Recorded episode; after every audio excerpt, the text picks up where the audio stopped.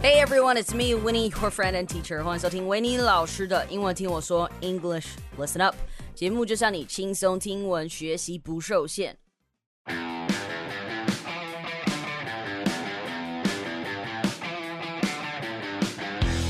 All right. Uh, this episode today is sponsored by VoiceTube V Class. Thanks to our buddies over there because what we're talking about today and the course that we are going to introduce you today uh, is very useful. And I'm sure it's going to help a lot of people who are currently thinking about studying abroad. Now, for me in today's episode, I will talk about interviews. Uh, I will teach you how to ace that interview. If there's one thing that I'm good at, it's probably speaking. Okay, writing is one of my deadliest weaknesses. Okay, it's uh, it's a deadliest weakness of mine.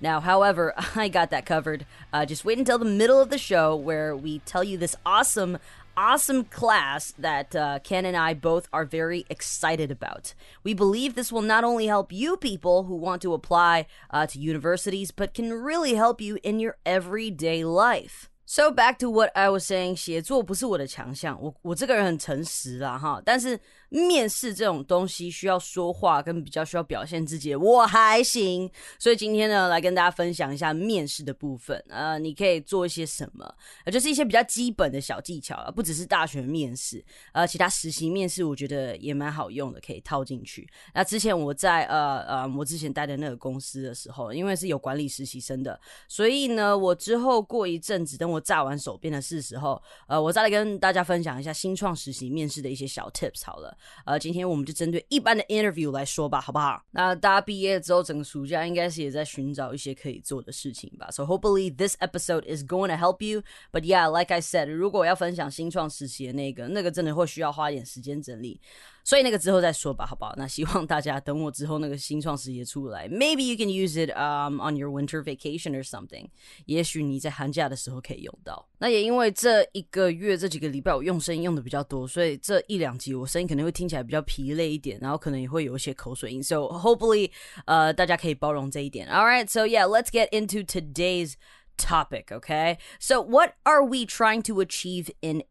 interviews? All right, this is the first question, right? Now, I've interviewed quite a few students during my uh, what I like to call office life. I do see people making the same mistake is that I feel they don't know why they're here, okay? It's it's weird to actually, you know, when, when they when these people come in and you're just like you sometimes wonder, uh do do you know why you're here? Do I need to remind you the purpose of the reason why you're here? Why did you decide to apply to this job and come in here to spend 15 to 30 minutes with me. What do you want? What do you want me to know about you? Are you even trying to impress me? Yes, that's right. A lot of people come in here and um, I to be honest don't know why they even bothered to come in.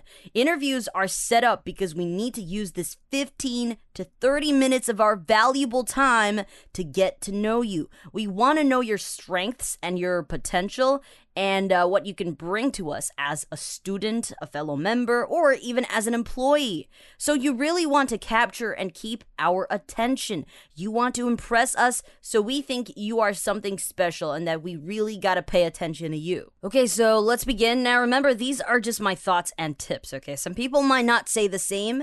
And uh, oh, oh, oh, if you got your own tips or something, feel free to tell us on Instagram or on our official line account. You can find all that info in the description below. Now, listen, I'm usually a very strict person when it comes to uh, picking uh, who I want to work for me, okay? So this might come off a little bit stressful. Uh, some of the some of the um, stories or some of the experience that I'm about to tell you might be a little bit, uh, it, might sound a little bit tough, but I am a strict person, so that's the reason why, okay? And before people start to think that I may be a mean person, I'm not a mean person. I'm just very strict with the things that I want to present, with the products that I want to uh, make. So I'm usually pretty strict, but I'm usually very nice to my employees. Okay, uh, I wouldn't. I for now I wouldn't call my uh, my team members employee because we we work with each other okay? We don't work for anyone. They don't work for me okay? We work with each other. They're my team members. But i still treat them very nicely. We do have some um, employee benefits. I try to treat them um, as nice as possible because they're very valuable to me. Because they passed my test. I mean i, I it's not like i really gave them a test. It's just um, i've been observing what they do in their daily lives. So i know they are worth my attention. They are worth my investment. So usually, if I um, recognize you as um, someone who's very valuable, I will try my best to keep you with me. Okay, so now that I've already cleared that part about me, let's just dive right in, okay? So, number one, you want to keep it simple. You don't try so hard, don't try too hard, okay? You want to listen carefully before you speak. And then number two, you want to feed them what they want. You want to make them care. And then number three, okay, there are five points, okay? So number three is dress to impress. Don't worry about overdressing, okay? And then number four, you want to really sell yourself and show them who you really are, okay? So you want to prep it well. And number five, uh, last but not least, you want to be polite, but don't be overly polite. Just keep it casual, but professional. All right, so this episode is fully going to be in English except for the uh, promotion part. But, anyways, um, these are the five rules that I came up with from my own experience. Like I mentioned earlier, I've had the privilege to interview lots of great minds, and unfortunately, lots of bad examples uh, so uh, we're we're gonna go through them. Okay, we're gonna go through them now. Just the basics for any type of interview. Okay, we'll talk about interviews for startups in the future episodes. Okay. All right. Number one, keep it simple. Don't try so hard. Listen carefully before you speak. Okay, I cannot stress this even further. Listen carefully. Listen carefully. Yes, everybody listens, but only a few people actually listened carefully. So, Mark Cuban, an American billionaire uh, entrepreneur, once said in an interview that one of the most important lessons he learned early in his life is the importance of listening, okay? Because we can all talk. In fact, he says that in the past, he just really loves talking and won't stop talking. So, one of his mentors told him to just listen before he starts to say anything, okay? So just remember, okay, you want to listen and observe. That's right. A lot of people come in here, uh, they come into the meeting room eager to show what they got, and they forget to actually listen. I can understand. I mean, you come in here, you're probably so pumped and nervous. You want to you want to just let everything out, okay? But try not to do that. We want to keep things simple. So don't complicate things by trying too hard, okay? Uh, we can tell you are kind of impetuous and would just do anything to try to prove yourself. Uh, and sometimes, when executed carefully, this may work. However, for me, um, I would probably hold back a little and observe a little to see if maybe you are just a little bit nervous. If after five minutes you still haven't settled down and uh, keep trying to interrupt me while I speak, I might just remove you from the list. It's kind of cruel, but this is life, you know. Uh, companies and universities are only looking for uh, the more suitable candidates. That's right. So um, you definitely want to just relax a little and listen to what they want to tell you and instruct you. Okay, that can never go wrong. So yeah, sometimes they would instruct you, and if you're not listening carefully, you might not do uh, the things that they're asking you uh, to do, or you might be answering the wrong answers. So you want to calm down a little, okay? And number two, you want to feed them what they want. You want to make them care. This next tip is pretty much self explanatory. When you go into interviews, I mean, probably before you go into one, you really want to do your homework. You got to do your homework. With universities, uh, what I would do, and a lot of people already do, is that they research the professors in that institute. You want to really gather information about them, about the department or the institute, and really use the power of the internet to find out what common questions they might ask you in the interview. So, why should we do this? Because people only want to hear what they want to hear, okay? They only want to hear what they care about. If you feed them the little bits and details that they want to hear, they are more likely to be interested in listening to your speech further, okay? Yeah, this is just humanity, okay? People are like this. So they go through way too many people in that short period of time that they become numb. So me, most most people probably just go in there. Um, they might average around the same position, but not everyone does their homework on the institute or the organization they're applying to. Why？因为很多很多找工作或者是大学申请的人啊，都是撒网，而且蛮多时候很多人其实都没有准备。我自己也是蛮讶异的，但是真的有 查资料的，绝对不是占大多数。根据我个人的经验啦。Okay, so make them care, and you're good to go. And now, before we keep moving on with our other tips, let's cut to our awesome and amazing sponsorship time. 又来到大家最爱的好物推荐时光，More like 好课推荐时光。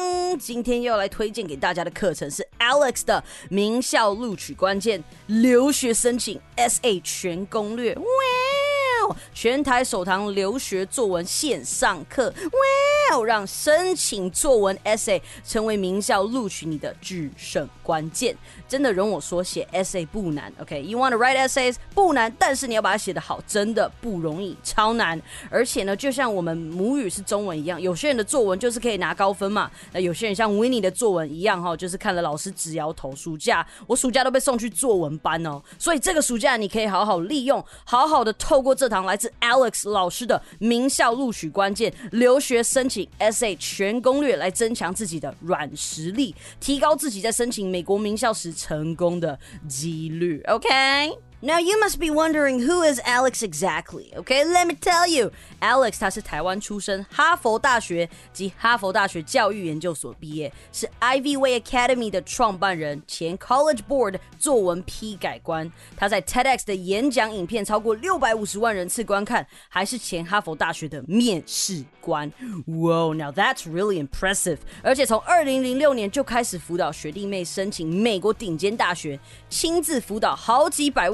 学生申请上前二十名的学校。Okay, now you know what they say. If you want to learn, you want to learn from the best. Okay, and he is not just the best; he is the best of the best. Okay, so with his experience and guidance, I truly believe that you will be able to learn how to write a great college application essay, okay? And not just college application essay. In your daily lives, in your everyday lives, you need to write good essays to impress people, right? So this would be very useful for you as well. 没错，出国留学不是梦。VoiceTube V Class 推出的这堂 Alex 名校录取关键留学申请 SA 全攻略，由 Alex 老师主教，将所有出国留游学的时程表、申请表全都整理到课程的资讯中，让你开始拟定一年的计划。明年实现出国留学、出国念大学的完美计划。维尼本人最喜欢这种懒人学习模式了，我最喜欢这种人家都帮你传厚厚的教学方式了。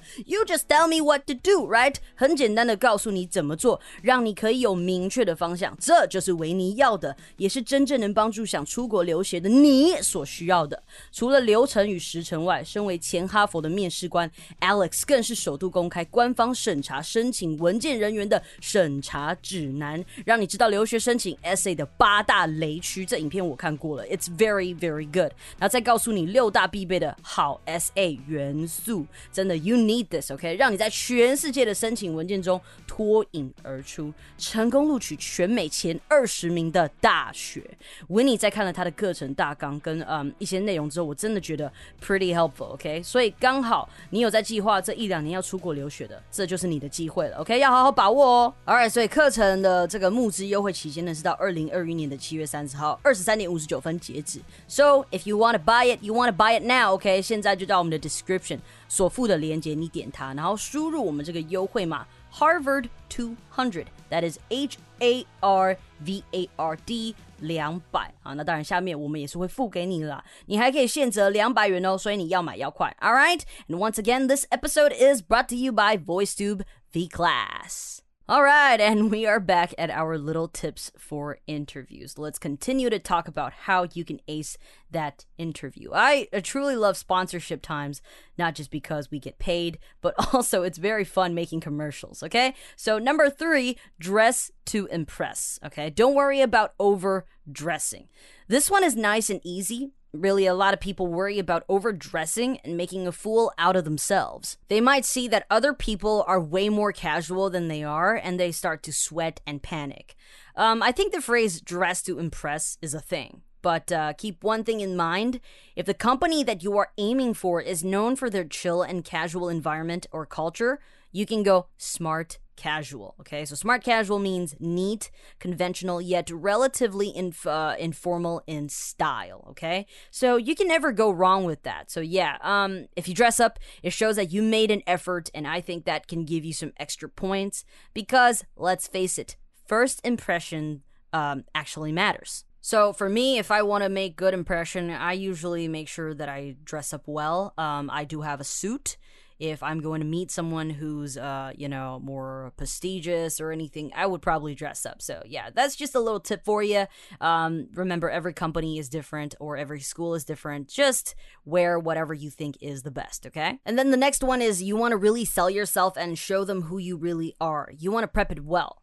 So for this one, I think I just want people to know that they can be who they are. Yes, you can be who you are because you can't pre- you you really can't pretend to be someone you're not, right? So you want to tell them the the experience that you find really proud of yourself of. Uh, you want to tell them the details about you and that you think are the most valuable and can represent yourself the best okay? Don't don't underplay yourself okay? They want to know the real you. And really if you created an image that is hard to keep up with you're gonna be exhausted later on. So keep it real and yes prepare for it. If you ask me to tell you my traits and strengths like just right now I wouldn't know what to tell you because I need time to gather my thoughts and um, think about what I had done in the past. I need some time to recall the details. So the same is for you. Make sure you take the time at home to write them down on a piece of paper and practice saying them in the mirror so you sound more natural in the interview. Now, especially with English meetings, okay, you really want to find the accurate adjectives or words because they might have similar meanings, but uh, they, they, they might also mean something else that won't help you in the interview. So be a good kid and really take the time to prepare for it。你在家最好还是要练习，因为你用背的，有时候你念出来的时候，你在讲出来的时候会听起来很不自然。就是这这也没有不好，只是说就会听起来好像你还好吗？你是不是很紧张？所以你尽量让自己比较熟悉，然后把它内化，而不是到现场之后，然后用把它喷出来的那种感觉，好像你用就是哦，快点，我要赶快把它吐出来，不然我会忘记。就是尽量不要那个样子。All right, so take time to prepare for it. You'll be fine. Okay, and the last one, last but not least, is be polite, but uh, don't be overly polite. You want to keep it casual, but professional. So for this one, hmm, so, because I usually interview in English, so sometimes I don't know if it's because they're nervous. You know, some some people might be frightened uh, because um, just you know sometimes like if if you if you go into an interview and this person just talks to you in English, it might feel a little bit scary, or maybe it's because they're being overly polite. So, um, the problem with over polite is that over polite people might come off as insincere. Okay it's hard for us to really open up and really talk to you because you might seem a little bit insincere and we don't know what you really are like under that shield or or something right? So it makes us um actually it makes me okay i don't speak for anyone. It makes me hesitate to trust you. So try not to do that just be polite but relax you don't have to be so tensed up uh, be genuine and be honest about yourself. So this is me as an interviewer would want to see. Now this is just me, okay? My some other people might be different. So all right, and that concludes our episode for today and hopefully this helps you with your next interview, okay? So if you have any further questions, if you have questions that you want to talk to me about, feel free to come to my Instagram or our Instagram and talk to us about it. 如果大家有更多问题的话，欢迎到我们的 IG 或是 Line 跟我们说。If we maybe if we collect more questions, we can make another episode answering your questions. OK，所以感谢今天的收听。好的节目要和好朋友分享，也别忘记到收听平台 Apple Podcast 给我星星评论哦。啊，如果你愿意当我们的干爹干妈的话，也不要犹豫，在简介里面有各种方式可以打赏我们，让我们的服务可以继续。等你哦，Love you。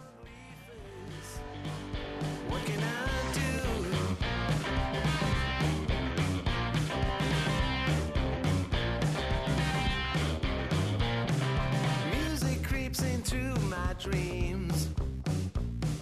Wakes me into sweaty sheets